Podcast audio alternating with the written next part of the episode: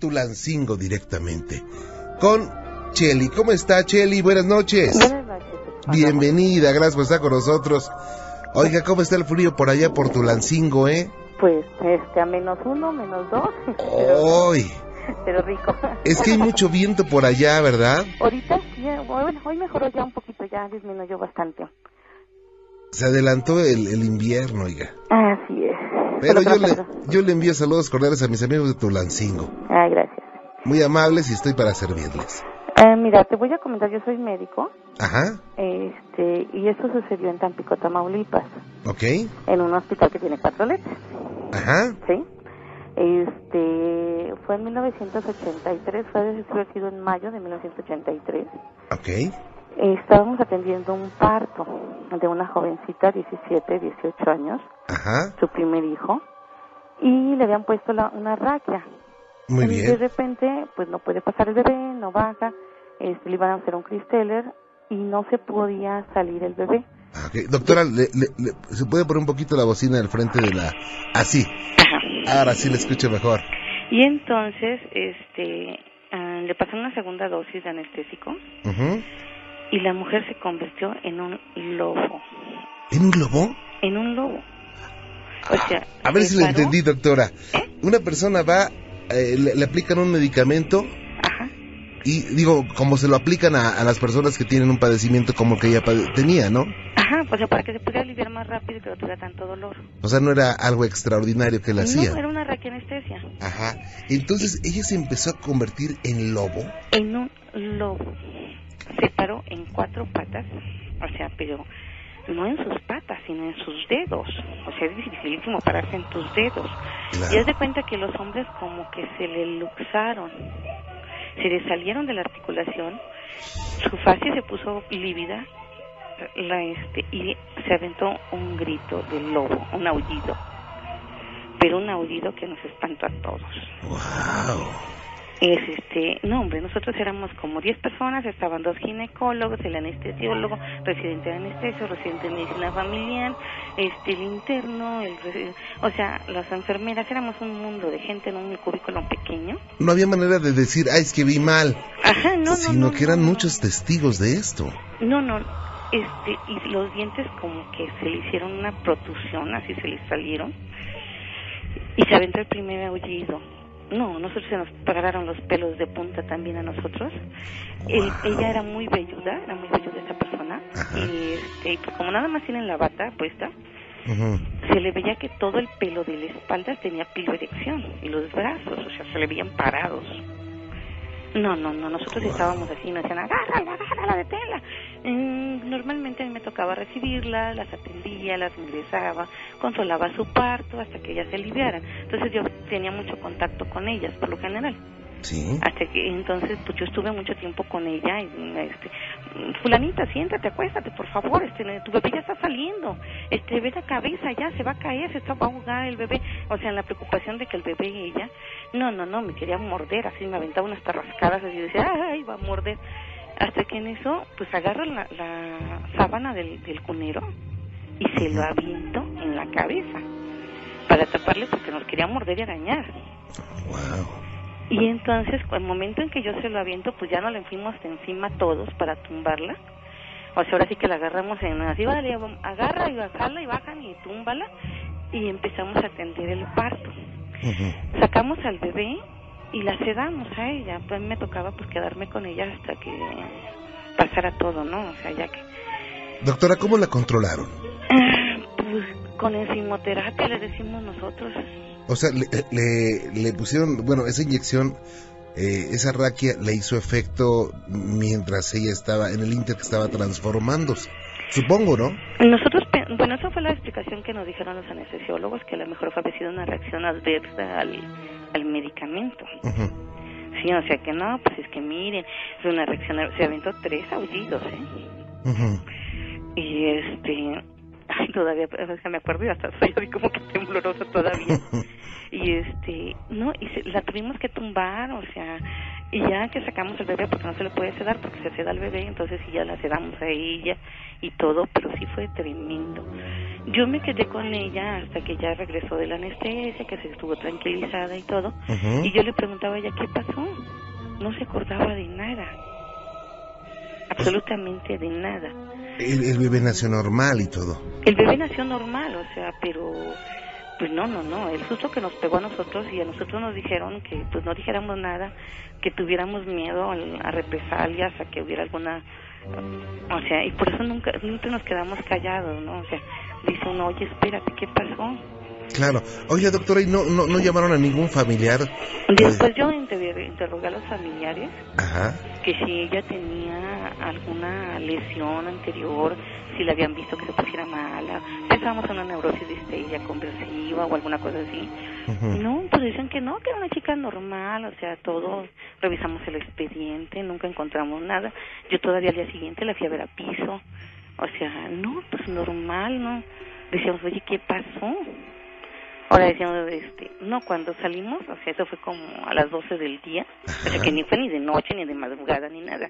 Claro. Todo el mundo nos preguntaba, oye, ¿oíste los aullidos del lobo? Ah, No, pues ¿qué decíamos? Nosotros tenemos mucho miedo aquí. No, dice, ay, es que parecía que se había metido un lobo aquí, dice. Bueno, el hospital es una cuadra, en Tampico, Tamaulipas es una cuadra. Sí. La gente que estaba afuera dicen que lo oyeron. Qué fuerte estuvo. No, no, estuvo una cosa horrible, o sea, dice uno, ¿qué pasó?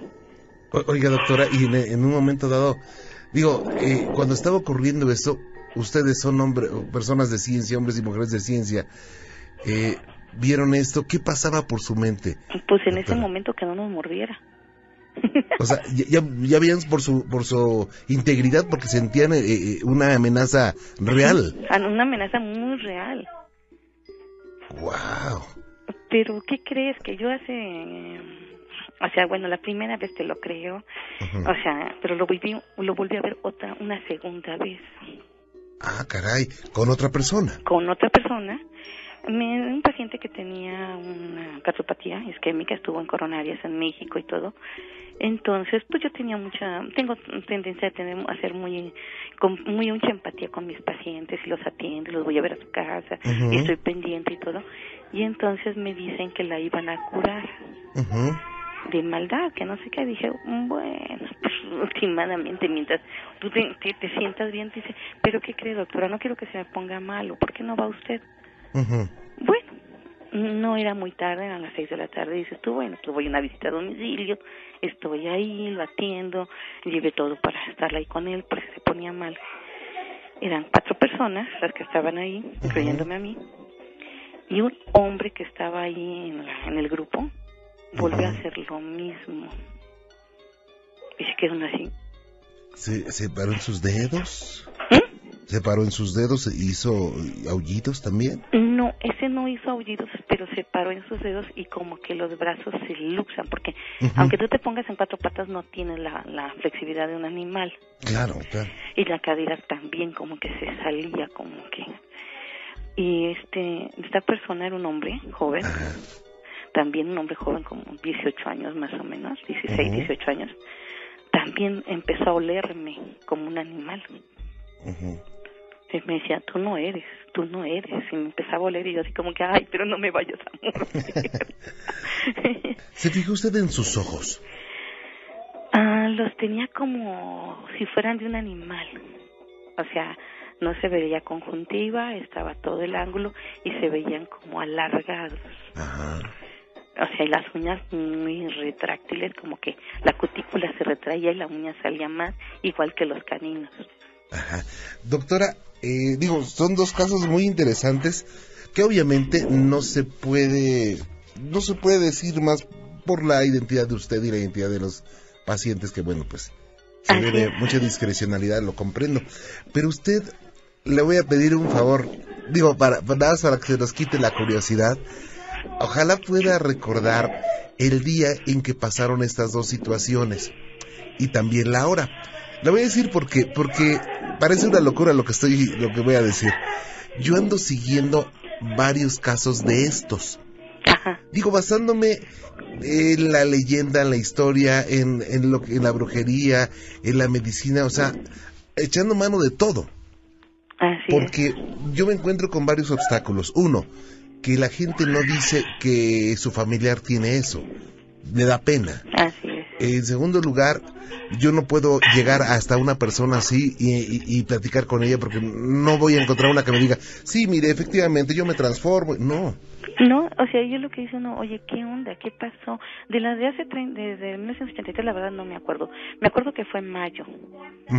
porque ¿sabe qué? Y la otra fue después, de, antes de Todos Santos. Ah, ok. O sea, y eso es lo que me se uno así, bueno, ¿qué pasó? ¿Sabe qué, doctora? Mucho tiene que ver. Digo, y estos eh, a nivel a nivel científico lo han estado estudiando. Eh, las posiciones lunares. Seguramente en esos días que ocurrió hay hubo luna llena. Digo, no, no, no exactamente en el momento ese, porque pues era de día, eran las 12 del día, que también me llama la atención. Eh, cuando hay luna llena, las, eh, los mares, las mareas de los mares se cambian. Cuando hay luna llena, por alguna causa hay más delitos relacionados con sangre. Así es. Por alguna causa. Entonces, en la antigua Inglaterra se decía que cuando había luna llena había cambios en los animales y de ahí surgió la leyenda para muchos del hombre lobo. Así es, mira, yo he leído mucho porque me encanta leer, bueno, y más que nada, como le digo a mi esposo, es que yo no, no estoy leyendo por leer, estoy buscando en libros muy antiguos respuestas a estas, a estas interrogantes que yo tengo. Y en algunos libros chinos, o sea, que estuve leyendo, decía que, por ejemplo, los dragones, ¿por qué desaparecieron los dragones? Ellos dicen en su mitología que lo que pasa es que el dragón aprendió a convertirse en un ser humano. Entonces dice, no, ¿eh? O sea, este es un libro del siglo XV, del siglo XVI, por allá sí, o sea, y ellos dicen esa respuesta, ¿no? Claro, yo les recomiendo también que lea a Gervasio de Tiburi. Es Gervasio de Tiburi. Ajá. Él es el primero que asocia la transformación con la aparición de la luna llena. Y bueno, por ese concepto, fue raramente asociado con el hombre lobo hasta que la idea fue tomada por otros escritores de ficción, de la ficción moderna. Así es. Pero eh, eh, Gervasio de Tiburi, él decía que tenía familiares que venían, digo, parece locura, pero así lo decía, que venían de una estirpe especial. Y que se convertían por algunas circunstancias que no, no he logrado encontrar por qué, o sea, en sus, en sus libros no, no, no lo dice. Digo, de hecho, nada más tiene dos. Este, no lo dice. Entonces, digo, eh, parece, si alguien estuviera escuchando este, este programa con el escepticismo total, que sí los hay, han de decir, no, se me hace que estos dos están bien locos, ¿no?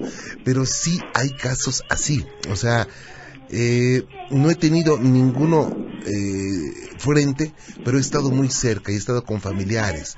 Y hay otra situación que eh, les voy a platicar alguna vez, la combustión humana espontánea. También ando persiguiéndola. Y qué difícil es, ¿eh? Por eso yo creo que se sabe tan poco, porque son casos muy aislados y son casos que se dicen muy poco. Ahora, eh, ustedes eh, lo pueden decir, bueno, las personas que estuvieron presentes con esta mujer que estaba dando a luz, pueden decirle y pueden describirle y pueden dar tal vez eh, eh, versiones un poquito variadas de acuerdo al punto de vista de cada uno de ustedes. Así No, pero, los diez, las 10 personas que estábamos ahí nos quedamos así día 6. Sí, no sabíamos ni qué decir ni qué hacer. Y digo, y no éramos personas, eran ginecólogos, anestesiólogos, o sea, digo, y todo el mundo nos quedamos así. ¿Y ahora qué pasó? Claro. Y, y ahora, si los hubiera, si lo hubieran grabado con una cámara de video. No, hace, hace, este, 83 pues no había todavía esta, ¿no? Ajá, pero ¿sabe qué? Si lo hubiera grabado con una cámara de video, el hombre de hoy ha perdido su capacidad de asombro. Seguro dirán qué buen efecto hicieron estos doctores ¿eh? para llamar la atención. ¿eh? No, nadie les creería. Bueno, yo lo he comentado aquí en mi familia, ¿no? Claro, claro, sí. O sea, nada más, o sea, yo se lo he comentado aquí, ¿sabes qué pasó? Bueno, ese día yo llegué así como gelatina a mi casa y decía yo, este, ya no quise yo ni atender a nadie, ni ver a nadie, o sea, seguimos trabajando porque, bueno, pues tenemos que dar nuestro trabajo, ¿no? Pero teníamos también miedo a una represalia, que algo nos dijera, oye, pues, ¿qué hicieron? O sea, como que la familia dijera, ¿qué le inyectaron? ¿Por qué se puso así mi familiar, no? o sea, fue una reacción adversa. Bueno, fue lo que nosotros pensábamos, ¿no? Oiga, y, bueno, ya en junta, ya pasando los días, supongo que se reunieron algunos o tal vez todos y platicaron del caso. ¿No llegaron a ninguna conclusión, doctora? Mm, pues lo que nosotros nos manejaron era que fue una reacción adversa al medicamento. Ajá. Y, y así lo tratamos de dejar, ¿verdad? Wow, pero eso no lo va a olvidar. Y la, y la segunda ocasión, este hombre, ¿cómo se volvió otra vez a ser normal? Tardó como un tiempo en regresar a la normalidad. Doctora, ¿y no llegó un olor extraño? ¿No percibió usted olor extraño? No, porque estaban fumando puros. Ah, ok. ¿Y con la mujer tampoco? ¿Con la mujer no, no percibió un olor extraño? No, no. Recuerdo que fue tanto el, el así, el, el desbarajuste, el descontrol. Y fíjate que platicando con mi hermano, él trabaja en, en, en, ese tiempo trabajaba en energía eléctrica en Guanajuato y dice que a él, un compañero de esa comisión, también le pasaba lo mismo cuando entraba al búnker que estaba bajo tierra. Y dice, y se quedaba así. Y dice uno, ¿y qué hiciste? ¿Qué hicieron? Pues ella platicando así con él, dice, ¿qué hicieron con esta persona? Dice, pues sabes que se, le, se le dijo que, se, que mejor se saliera de trabajar porque no podía trabajar él así, porque le pasaba lo mismo, pero él se quedaba catatónico, podríamos decir. O sea, en esa misma posición, en cuatro patas, como si fuera un animal, pero catatónico.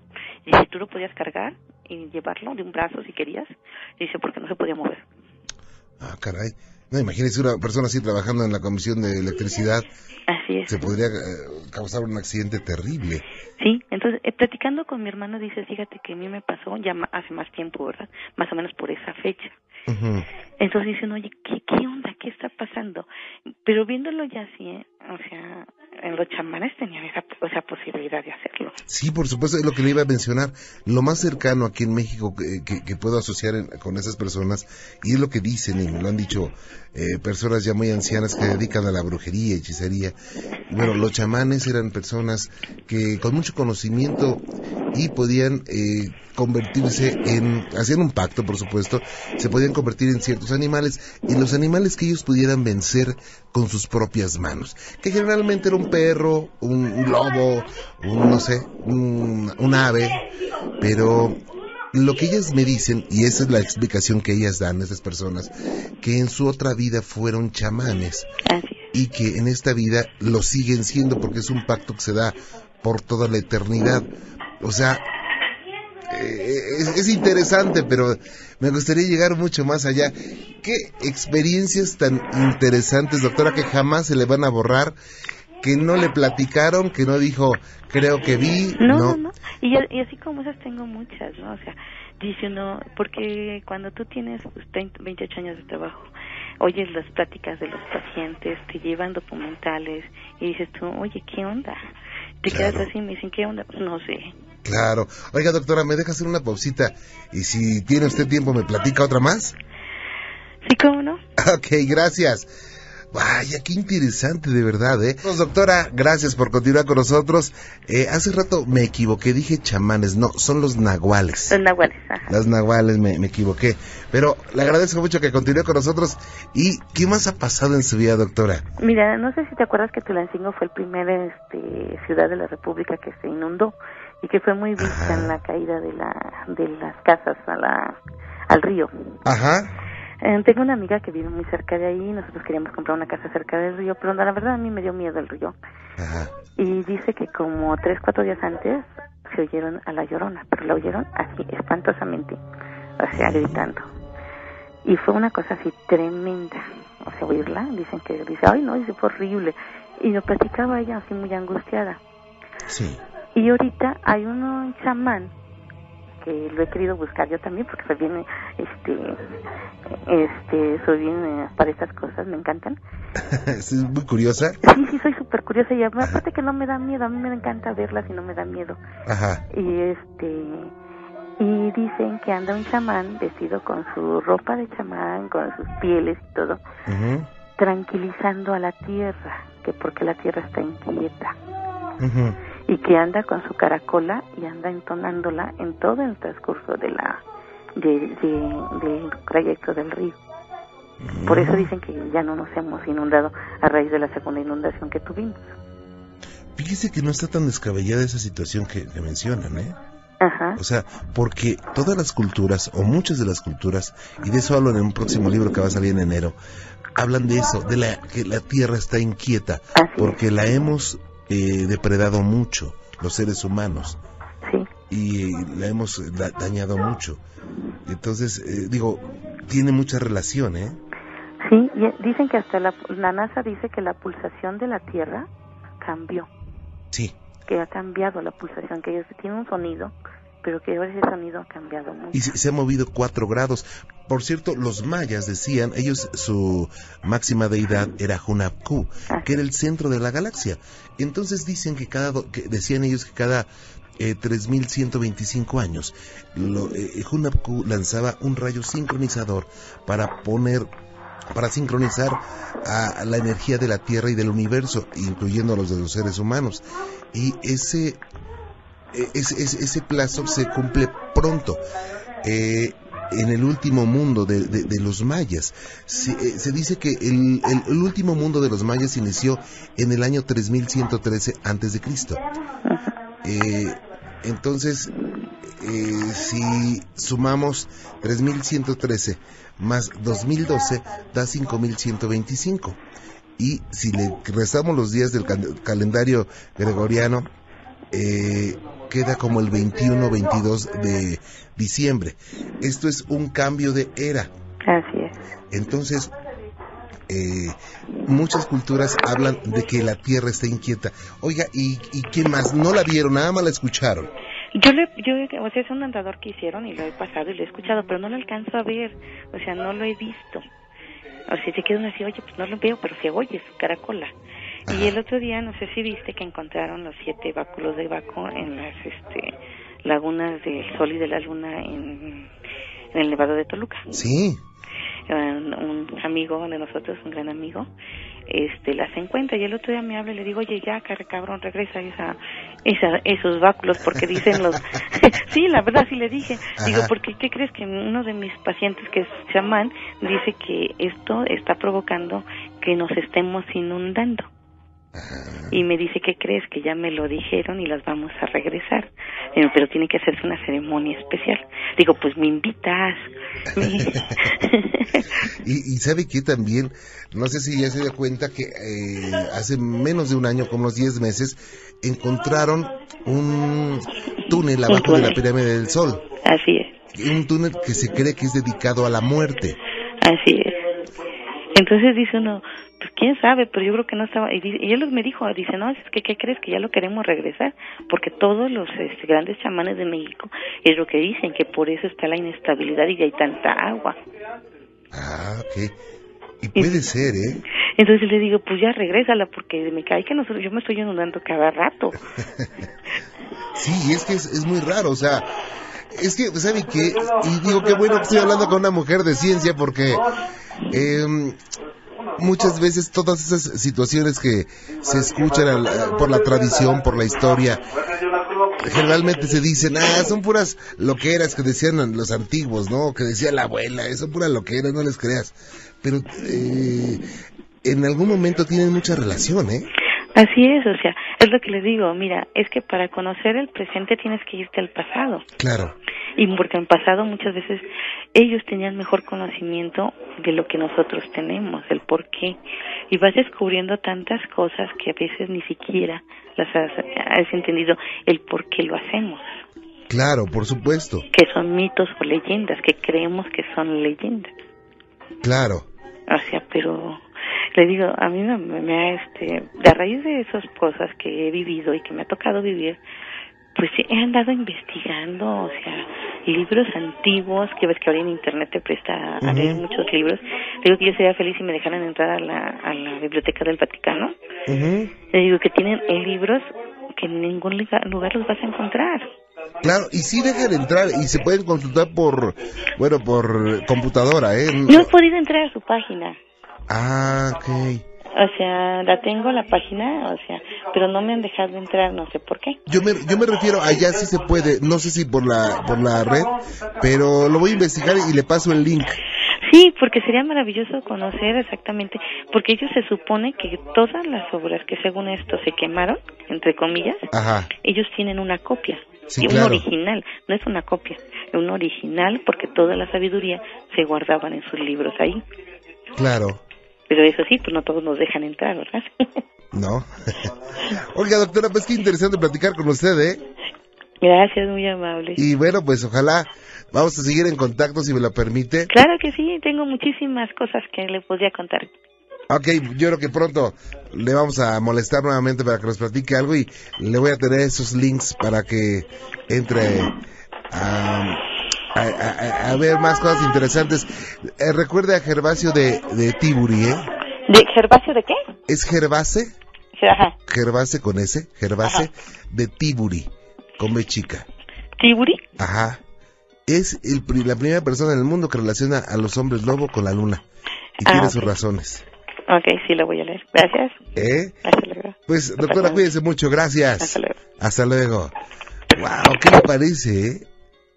Una doctora, una, una mujer médico con 28 años de experiencia, está eh, con todos sus compañeros anestesiólogos, eh, ginecólogos, etc., etc. Son como 10, con una paciente que va, está a punto de dar a luz y, oh sorpresa, le pone la raquia y empieza a transformarse.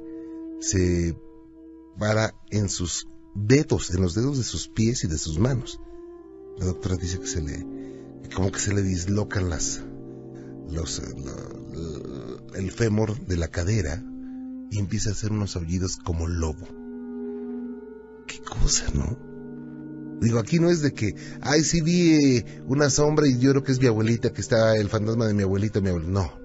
Y creo que lo vi o, vi mal. No, no, no. Aquí fueron 10 personas. Que obviamente, pues no puede salir a la luz pública esto por muchas razones. Por el, por el hospital, por eh, el la comunidad médica que va a decir, yo tenía en mi equipo un, un médico, el doctor Ramón Esteban, que él ya trascendió otro plano, otro plano de existencia, y sé que está con nosotros. Él murió de una enfermedad rara, púrpura, y él, él era médico y psiquiatra. Y es el único médico, bueno, también el doctor Alonso Senil que está ahora con nosotros, que se atreven a hablar de esas cosas, ¿eh? Y ahorita la doctora que acabo de conocer. O sea, públicamente se atreven a hablar de esas cosas. Al doctor Senil, digo al doctor este, Ramón Esteban, cuando hablaba en mi programa de televisión, de radio de esto, eh, sí, le, decían sus compañeras, oye, estás loco, tienes, tienes prestigio, es, era catedrático de la UNAM, tienes prestigio, ¿cómo estás hablando de esas cosas? Bien, no le importaba, eh. él decía, él, él, decía lo que, lo que sentía, como todos los colaboradores que tenemos aquí, muy profesionales, y pues ellos hablan de acuerdo a su leal saber y entender. Y bueno, me están preguntando a raíz de lo que platicamos con la doctora acerca de cómo diferenciar a un hombre lobo de otro. Bueno, se dice, se dice que a diferencia de los auténticos hombres lobo, las víctimas de la licantropía tienen únicamente dos aspectos, el humano y el animal, o el humano y el de la bestia humana. Cuando no se encuentra bajo la apariencia de un ser humano, bueno, la víctima de licantropía posee la mente de un animal, que es, bueno, parecido a lo que, a lo que nos platicó.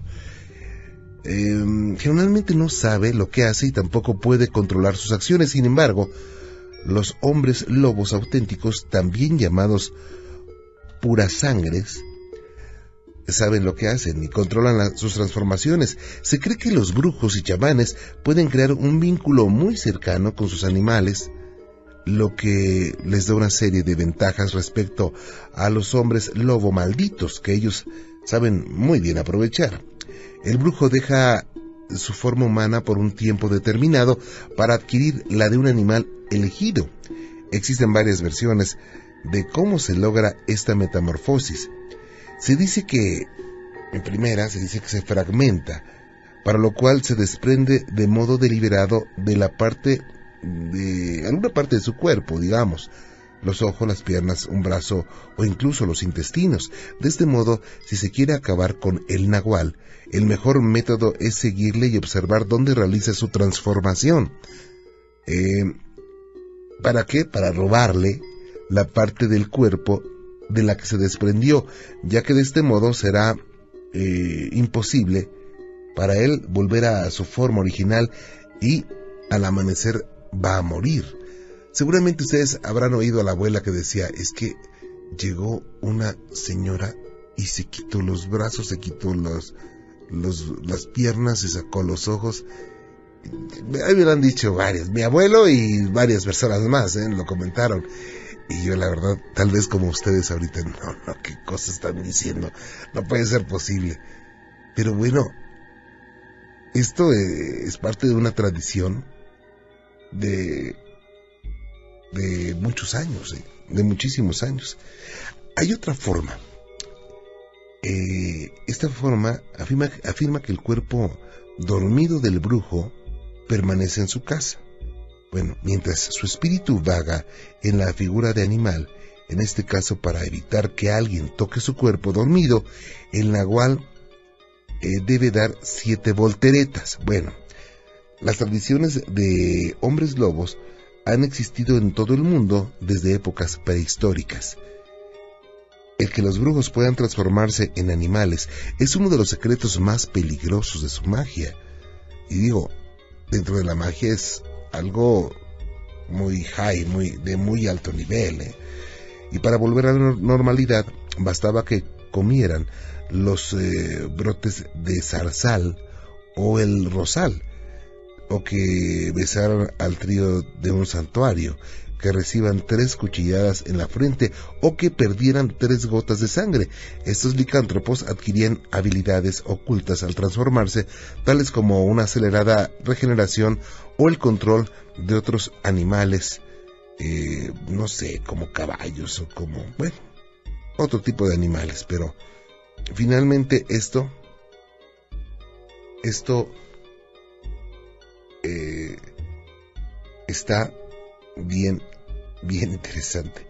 Y esto no es de, México nada más, ¿eh? No, ni tampoco de Inglaterra, como, como se piensa. Ha habido, no sé, dentro de las culturas, en España, en Grecia, en Inglaterra, en Rumanía, en Suecia, en Portugal, en Brasil, en Paraguay, en Estonia, pues muchas historias que, que hablan acerca de todo esto. ¿Cómo estamos, Ernesto? Bien, gracias, aquí con el frío. Oh, sí es cierto, ¿verdad? Oye, ayer nos dejaste bien picadazos con la, con una experiencia que nos ibas a empezar a platicar, pero que el tiempo nos atrapa. Pero qué bueno que estás con nosotros, Ernesto, y estoy, eh, estoy eh, ya listo para escucharte, y, para, todos estamos listos para ah, escucharte. Ah, bueno, muchas gracias más que nada. Adelante. Pues eh, ayer, aparte del, relato que le comenté, que era del de papá, ahora va a ser uno, igual de corto, pero va a ser uno de, mi mamá. Ok. Este, bueno, eh, ella dice que una vez estaba tendiendo la ropa, cuando de repente volteó y vio, este, no ve que hay momentos en los que uno voltea y vuelve a voltear para rectificar lo que en realidad estamos viendo. Dice que así le pasó, que vio a un perro que estaba al lado de ella. Volteó y que volvió a voltear porque había visto un perro que estaba al lado de ella, un perro Doberman. ¿En qué parte de la casa estaba? Ella estaba en el patio. O sea, y obviamente ustedes no tienen perro Doberman ni el vecino, ¿sí? Mm, no. y dice que volteó y el perro la estaba viendo y volvió a voltear para rectificar, pero pues no, ya no, ¿verdad? Acá había un perro viéndola. ¿Era negro? Sí. Doberman, Doberman. Ajá. Pero negro. Mm, sí, sí. Porque también hay unos cafecitos, ¿no? No, sí, negro. Ah, ok. Y se quedó, pues, ya sé, sí le dio miedo. Porque a ella le dan miedo los perros. Ah. Y pues no, no, no sabemos qué puedo hacer. Y bueno, eh, ¿en ese lugar se tiene el antecedente de que espantan? Eh, pues mire, enfrente de mi casa antes había un amate, un arbolote, y ahí mataron a un, un señor, lo degollaron. Eh, tiene, tiene historia ese árbol, pero bueno, quién sabe si eso es cierto. Y ahí en donde nosotros vivimos, actualmente ya no ya no pasa nada, pero antes me espantaban demasiado. Y tenía que pon- regar agua bendita y demasiadas cosas. Ok, Pero sí, antes pasaban cosas. y hoy ya no pasan cosas. Afortunadamente, mm, bueno, sí, dos que tres cositas, pero pues rara a la vez, ya no nos espantamos, mire, mi mamá, a mi mamá le espantan demasiado, Ajá. pero ya no, no, ella es de las personas que no se espanta, y yo sí, yo sí me espanto, pero o sea, cuando estoy en el momento, cuando me llega a pasar algo, mm, digo, ay, no, no, no, algo, siempre le encuentro la lógica, pero ya después digo, no, no, no es cierto, o sea, pasó eso, pero si me empiezo a sugestionar, hijo, soy una gallina. No, qué cosa. Oye, ¿y, y, y qué otras situaciones fuertes han ocurrido en torno a ese árbol? pues, bueno, le, le voy a comentar- lo voy a contar rápido, Ajá. y al final me da una, una opinión, ¿sí? Ok. Eso fue lo que le pasó a mi mamá. En ese árbol, dice, bueno, pasan cosas. Eh, al lado de mi casa también está la casa de mi abuelita, dice que un día llegaron, eso le pasó a mi tía, dice que en la, madra- en la madrugada se levantó a tomar agua, que se asomó por la ventana y que vio como un señor estaba sentado en ese árbol, que de repente se paraba, pero que no tenía pies, no tenía pies. Dice que estaba primero sentado y que lo vio todo, lo, lo vio, pero que a la hora que se levantó y empezó a caminar, o sea, estaba como flotando que no tenía pies. Esa fue una. Bueno, en mi casa, en el mismo patio donde pasó eso, cuando yo era chico salí con mi hermana igual por la ropa, entonces nosotros estábamos ahí.